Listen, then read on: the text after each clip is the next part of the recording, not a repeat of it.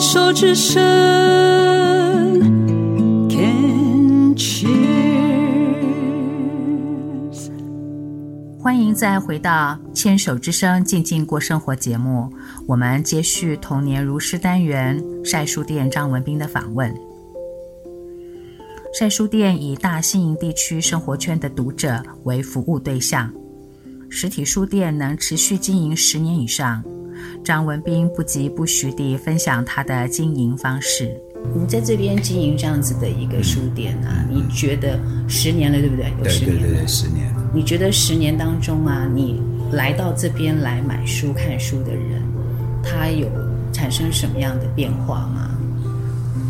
我觉得，当然，书业哈、哦，当然是在是一个目前为止是一个很艰困的行业了阅读的习惯、阅读的来源、媒介、知识的来源，已经越来越不只是纸本书籍了，管道很多，大家阅读的习惯也因此有很大的一个变化啊，等等。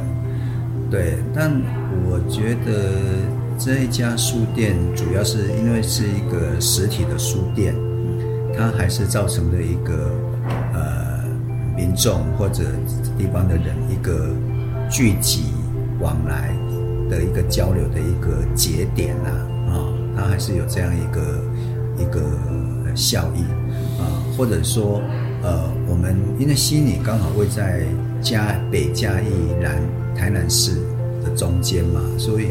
呃很多外来的活动啊，等等，其实嘉义或者就直接会跳过西宁，直接到台南，对。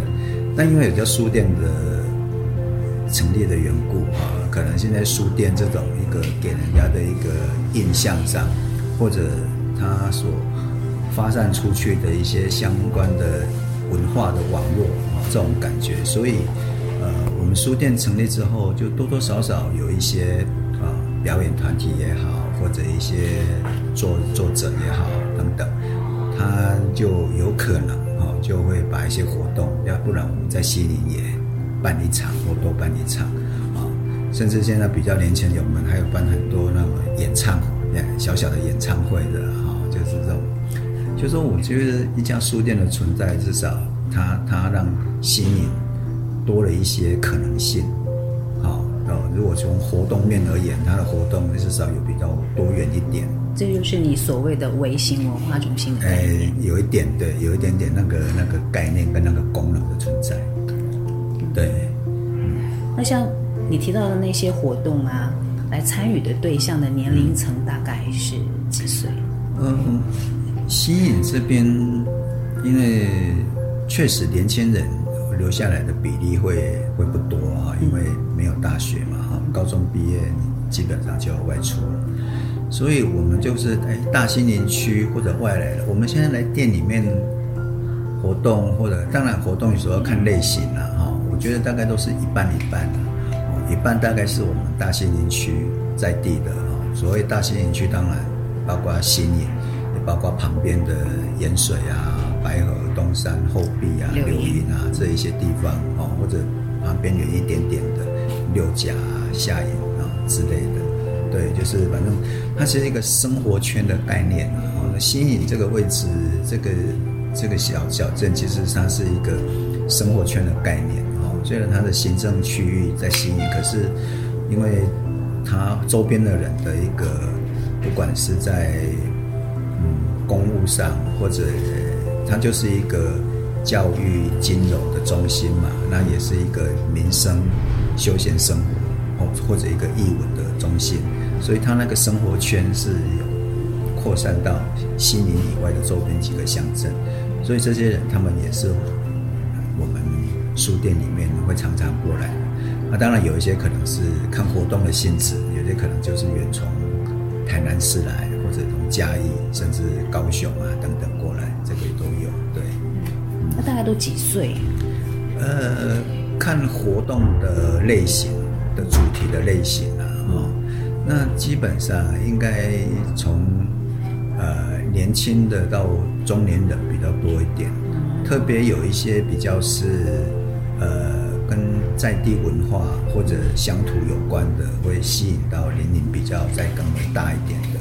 哦，比如讲糖业的历史啊，或者我们讲一些地方的民间信仰啊，哦，庙会这个宗教民俗的啊，这可能有些年纪比较长的，他们对这个有兴趣，也会过来这样。嗯，那你的宣传管道呢？除了 FB 之外？呃，我们其实其实主要就是 FB，那、啊、当然就对啊，FB 当然不是只有我们的啦，我们也会到其他的社团，大家一起去分享啊，FB 的社团啊，不一样的社团去做一些分享，主要也是只能这样子。那你有建立会员制吗？我们目前还没有哎、欸，还没有，对对对，还没有。但是我们事实上很很乐意跟来的民众、客人或者我们的书友互动啦。所以他们也会留资料给你们。对，我们会有时候会留一些资料，我们留着透过 email 啊，就把一些讯息发布过去，这样子。对，对。那问一下，就是你有做过，就是来参与活动的这些人，他们的比如说工作工作的那个呃职业分析吗？有吗？呃，我们。其实是我们的伙伴都有做一些记录，但我们还没有把它做到分析这这一块啦。就是说，哎，我们现在其实都有每天的来客啊，是，甚至性别的比例、年龄，然后也略略跟他小聊一下，如果他愿意多分享一点啊，知道他的一个工作背景啊等等之类的，我们是都有做简单的注记，但还没有去做太正式的分析啊。嗯，对。是这样子，因为我觉得，如果是你可以在这边有十年的经营，嗯，嗯，然后还把楼下的那个什么漫漫步日光，是不是？呃，那是以前我们的伙哎伙伴啊，他他他们现在独立出去，我们就自己经营。对对对对对，就是说我就是我觉得是不容易的，在新营，嗯，然后可以可以可以有这么走这么长的一段时间，那所以就是。表示是说，其实是有大西营地区是有这样的需求的，嗯，或者是说对于文化滋养的这个部分是有渴望的。嗯，我觉得呃，也也当然还是很辛苦啦。哦，当然就是说主要辛苦也不是说这边的人没有那个需求，而是说那需求它未必要来自实体书跟实体书店。对对。哦，所以这方面从。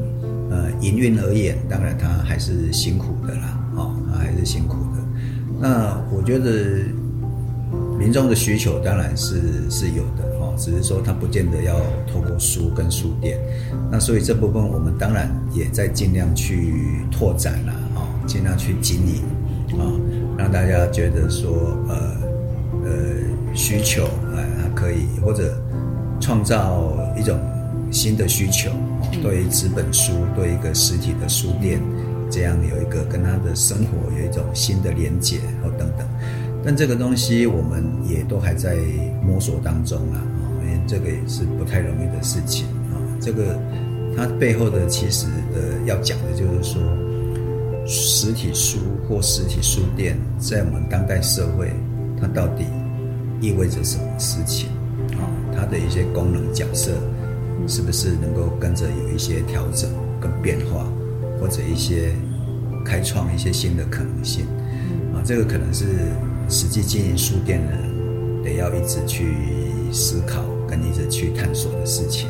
对，那我们现在也没有很明确的答案，就是说 就是尽量哈，尽量让让这样一个呃书店它还能够存在，哈，那大概就是我们最最短期的一个目标，这样子。那我请教一个问题哈，嗯、就是因为我知道，就是每年文化部都会对实体书店有进行补助，是哈。那也就是说要写要写一个企划案或者是营运计划去做审核跟申请嘛哈。嗯、那如果没有这笔经费的话，是不是实体书店的经营就会更加更加更加困难？我觉得是一定是的了，嗯，一定是的。现在其实书店的经营都都是很辛苦。嗯，你能够要能够达到一个平衡的话，也不是容易的事情。那当然，文化部的这一个实体书店补助是一个很重要的一个资源。